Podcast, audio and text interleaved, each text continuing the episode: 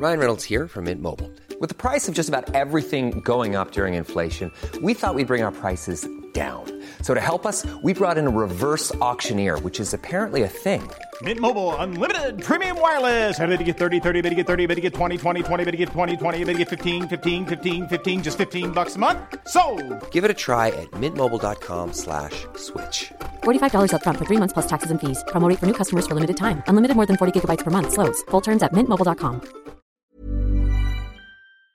Tratar de entender no es tan fácil el fenómeno que estamos viviendo en el sureste de México, pero, pero como delimitarlo, saber qué puede pasar, cómo se está dando, creo que es un gran asunto para todos.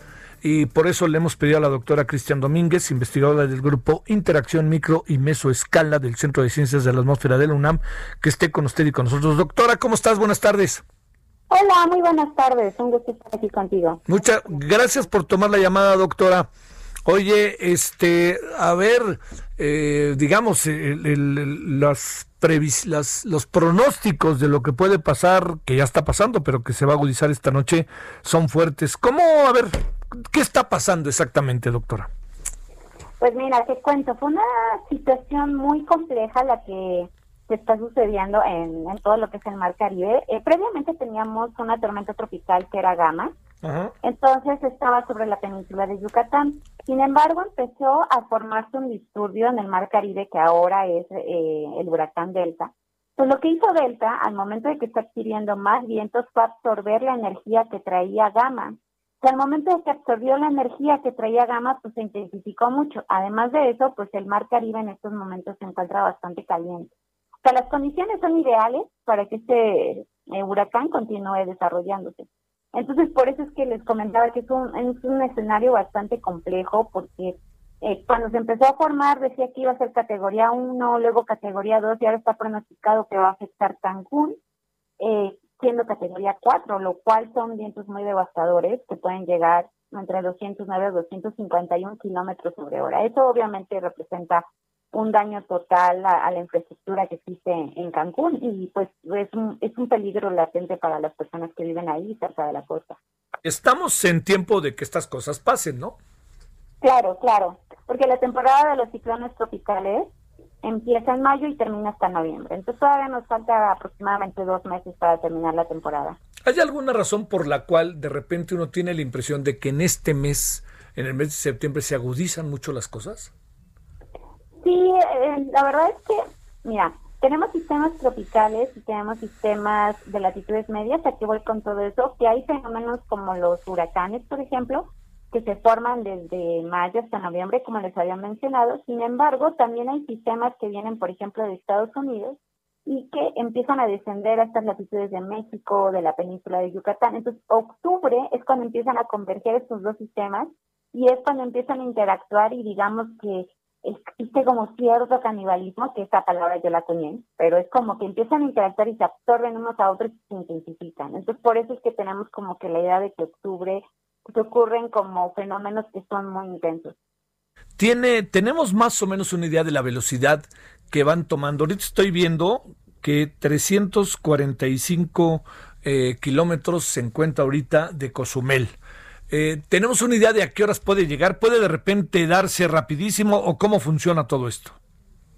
Pues mira, eh, la velocidad de traslación que tiene este huracán, pues sí ha sido bastante rápida. O sea, por ejemplo, ayer en la tarde se encontraba por ahí Jamaica Ajá. y ahora ya casi lo tenemos cerca de, de Cozumel, ¿no? Entonces... eh, O sea que va rápido. va muy rápido. Entonces, los efectos que empezamos a sentir, pues en estos momentos ya es el oleaje. El oleaje no se necesita que esté un ciclón tropical cerca. El oleaje se encuentra a grandes distancias porque es inducido por el viento del huracán. Entonces, entre más fuerte sea el huracán, pues la, el oleaje alca- alcanza una mayor altura. Eso es lo primero. Ajá. Luego, lo segundo es el tamaño que trae este huracán.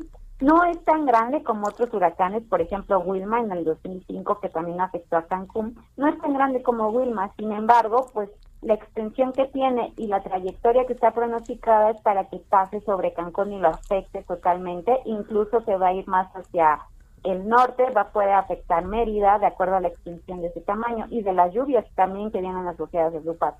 Ah. Eh, ¿qué cuestiones como el sol como, no el sol, porque se tapa por las nubes, pero me refiero al calor, eh, ¿es un factor? ¿El frío es un factor o no? Eh, no, se refiere más a lo que pasa en el océano. Como te había comentado, el calor que tiene en el, en el mar Caribe es el que ayudó a que se intensificara esto. Y como va a continuar su trayectoria hasta lo que es Luisiana, de Estados Unidos, pues obviamente va a pasar por el Golfo de México, que también está caliente. A ver, una... Los una larga vida. Uy, uy, uy, uy, ¿una larga vida es una semana? Sí, más o menos. Oye, este, ¿no pasa nada en el Pacífico por lo pronto? Por lo pronto no. Todos los eh, ciclones tropicales que han formado, hay uno que se llama Norde, que está alejado de las costas mexicanas. Bueno, esto, eso quiere decir que presumo que el Pacífico está en lo general despejado. Sí, así lo podríamos decir. Así, por decir, entiendo que no, no es.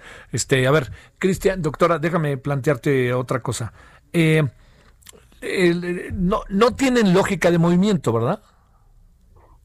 Está afectado por ciertos eh, fenómenos que te había comentado que a su vez interaccionan con el huracán. Hace cuenta que son como cadeneros de un antro, o sea, te dejan pasar o no te dejan pasar, algo así. con, los oh, sistemas oye, ese ejemplo está bueno, doctora. Entonces hay una, hay una masa de aire frío que está sobre lo que es el sureste de los Estados Unidos. Y esa masa de aire frío te cuenta que está protegiendo lo que es Tamaulipas, por ejemplo o lo que es este Veracruz para que no lo afecte y está haciendo que recurve hacia Luisiana. Entonces la trayectoria de los huracanes pues es definido por esos sistemas que digamos que lo dejan pasar o no lo dejan pasar. Oye, es eh, digamos el, el, riesgo de un fenómeno de esta naturaleza ¿Es igual el viento, el huracán que el agua o, o se pueden distinguir los terrenos? Pues mira, mm, esta pregunta es un poco complicada.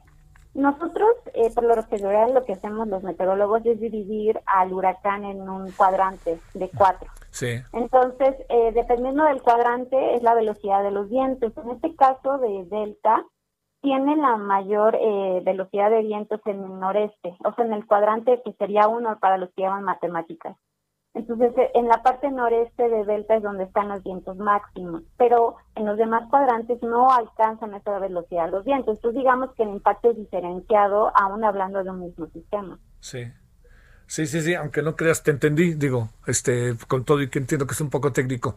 A ver, eh, ¿puede darse el fenómeno como pasó creo que con Vilma, o no sé si en el, o en el 2017, no recuerdo bien, que llegue el huracán y ¡pum! de repente se estacione? Sí podría darse, pero como te había comentado, los fenómenos que están interactuando por el momento, digamos que le está dando como un caminito rápido para que llegue esta Luisiana. Cuando pasó con Wilma, me parece que también había un frente frío, no recuerdo bien la verdad, pero eso fue en el 2005 y se quedó estacionario. O sea, ese tipo de, de huracanes son muy, muy peligrosos porque imagínate que todo el tiempo está soportando vientos máximos de 200 kilómetros sobre hora el daño a la infraestructura es grandísimo y es muy diferente a que un huracán pase de manera rápida. A ver, hace rato dijiste que el daño es este brutal. A ver, ¿qué, es lo que imaginas? ¿Estamos preparados o aquí viene la otra parte o no estamos preparados, eh, doctora? Pues también, insisto, es una pregunta un poquito complicada, pero en primero, eh, pues siempre diferenciamos dos tipos de, daños, ¿no? La, vida humana y la explosión material. Claro. Con respecto a la vida humana, ya empezaron las evacuaciones ya desde, desde el día de hoy ya están evacuando a las personas que se encuentran en Cancún y toda la parte costera de Quintana Roo. Eso está muy bien. Sin embargo, pues no puedes e, evacuar un edificio, no lo puedes cambiar de posición, ¿no? O sea, se va a quedar ahí a, resistir los vientos. Entonces, los vientos al ser tan intensos, pues sí puede destruir, por ejemplo, vidrios, o puede, si alguna casa no está bien construida, que no tenga bien buenos cimientos, o que sean de, por ejemplo, de lámina, que son de las personas este, más pobres son las más afectadas. Entonces, este tipo de, construcciones pues obviamente no sobreviven a pues, vientos tan intensos de más de 200 kilómetros por hora. Sí, claro. Bueno, doctora, pues este, yo entiendo que es un momento muy importante en el desarrollo de tu actividad académica y profesional, pero qué susto con todo esto, ¿no? No, está muy impactante, para serte sincera y compartirle a tu auditorio. Eh, estamos eh, en un momento histórico en el que se están rompiendo récords. La última vez que tuvimos una, digamos, una temporada tan activa fue en el 2005, que llegamos hasta la hasta el alfabeto griego con la con el nombre Z y ahorita ya vamos en delta, solo nos falta Z y ya le ganamos al 2005. O sea, que decir que se acabaron los nombres. Sí, se acabaron los nombres. Entonces, eh, es, es, momento, es un momento histórico y para terminarla de complementar, pues en tiempos de pandemia, ¿no? Bueno, doctora, es un gusto haber podido conversar contigo. Un gusto, gracias por la invitación. Hasta luego, doctora Cristian Domínguez, investigadora del grupo Interacción. ACAST powers the world's best podcasts. Here's a show that we recommend.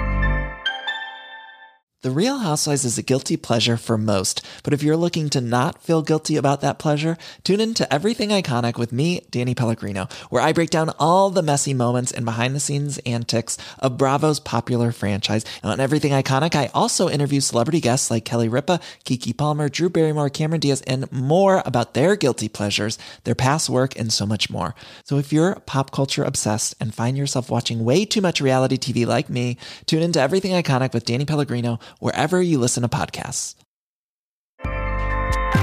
ACAST helps creators launch, grow, and monetize their podcasts everywhere.